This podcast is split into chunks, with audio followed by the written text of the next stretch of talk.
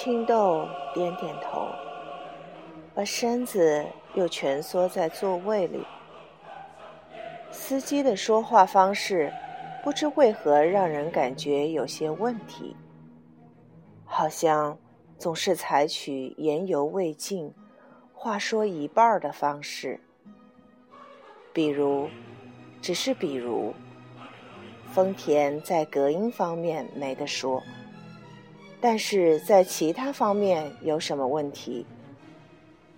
像这样说完后，留有另有含义的小沉默，在车内狭小的空间里，就像有一片小小的云朵突然飘来。青豆因此感到有些莫名的不安。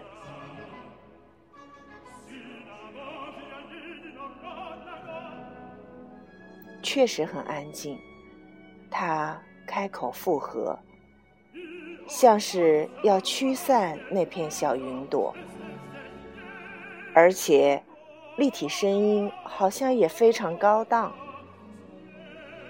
购买的时候需要决断，司机以退役参谋讲述以往作战经历的口吻说，但话说回来。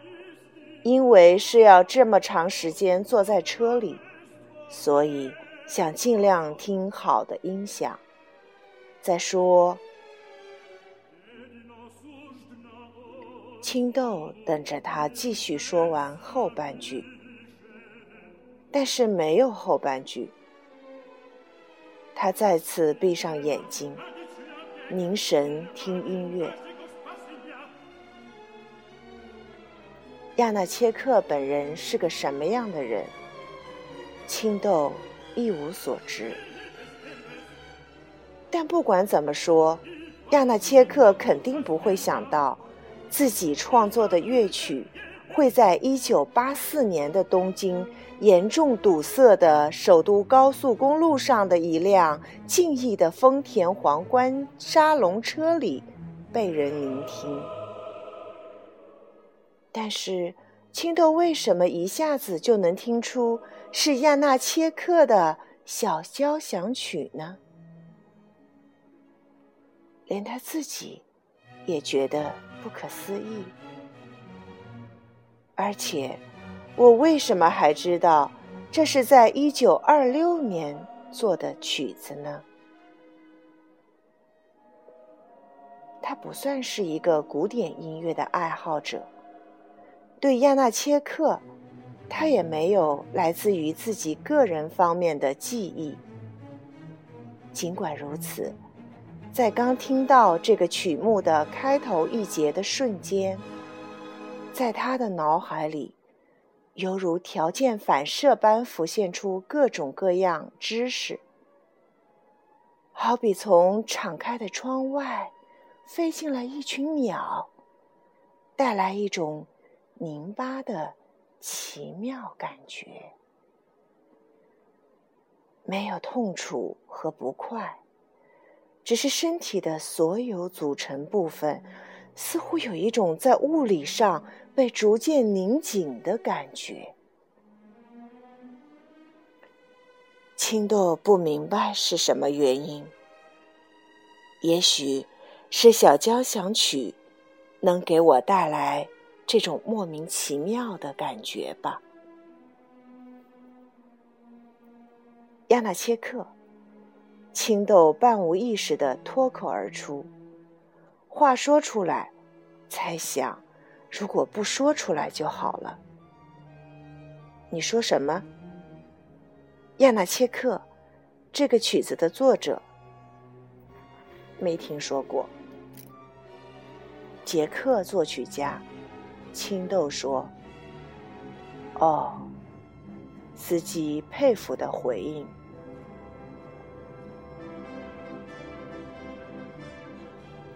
前面好像发生了一个很大的交通事故，不是一般的堵车，因为从刚开始几乎就没往前动。为什么这个司机不从收音机里？听交通信息呢？青豆感到奇怪。高速公路陷于瘫痪状态，使其寸步难行。出租车司机一般都会从专用的波段获取信息。不听交通信息也能知道吗？交通信息之类的可不靠谱。司机用一种让人听起来感到空虚的声音说。那种东西，有一半儿是假的。道路公司只播放对自己有利的信息。此时此地到底实际发生了什么，只能用自己的眼睛观察，用自己的大脑判断。那么，以你的判断，现代的堵车不会很快解决？当然不会，司机微微点了点头。这个我敢保证，一旦堵得哼哧哼哧的，首都高速就是地狱。您的约会是有很重要的事吗？青豆想了想，是的，很重要，是和客户的约会。那可不好办了，你很不走运，恐怕来不及了。司机这么说着，像活动脖子似的倾听转动了几次头，脖后的皱褶像远古的生物一样蠕动。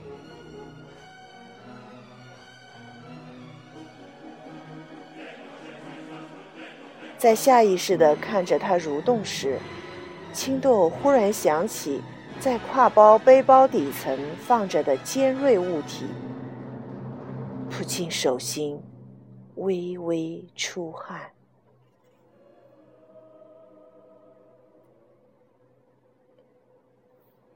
下一个出口在哪里？小池。要开到那里，估计太阳都要下山了。要到太阳下山，青豆想象自己被困在这辆出租车里，直到太阳落山的情景。亚纳切克的音乐还在继续，带弱音器的弦乐曲，就像要安抚紧张的情绪般的缓缓奏起。刚才拧巴的感觉。现在放松多了，那到底是怎么一回事呢？